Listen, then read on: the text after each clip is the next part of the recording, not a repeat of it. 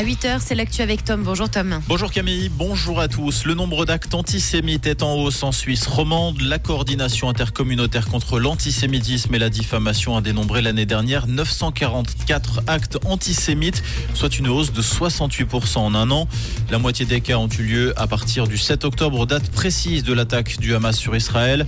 Les écoles romandes sont particulièrement touchées. 131 signalements pour des agressions ou des tags ont été rapportés entre octobre et la fin décembre. Selon la CICAD, le conflit israélo-palestinien continue de servir de prétexte au déferlement de l'antisémitisme. Le mode de calcul des primes maladie pourrait bientôt changer. Le Parlement devrait voter cette modification, incluant désormais les frontaliers assurés en Suisse lors de sa session d'hiver de février. Une bonne nouvelle pour les cantons prisés par les travailleurs frontaliers, Bâle-Ville et Genève en premier lieu. Dans ces deux cantons, les primes maladie pourraient baisser respectivement de 2,1 et 2,3%, soit 13 et 14 francs par mois.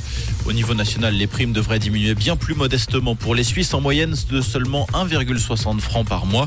En revanche, ce rééquilibrage pourrait nettement pénaliser les assurés frontaliers. En Allemagne, les primes augmenteraient de 18% et jusqu'à 62% à Genève. Au Tessin, le nombre de demandes d'aide adressées au secours d'hiver a explosé depuis la pandémie de Covid-19. La situation des chômeurs en particulier se révèle très précaire.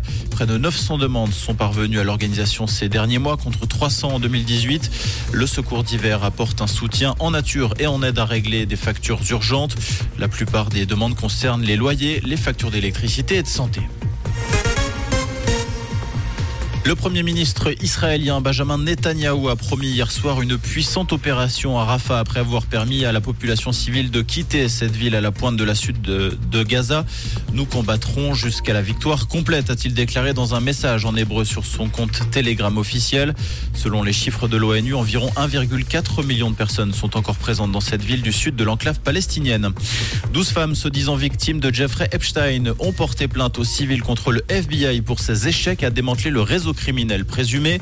Les plaignantes dénoncent les retards et les inactions répétées et continues du FBI qui ont permis à Epstein et d'autres de continuer leur complot de trafic sexuel pendant près de 25 ans. Elles réclament un procès au civil. Jeffrey Epstein s'est lui suicidé en prison avant d'être jugé.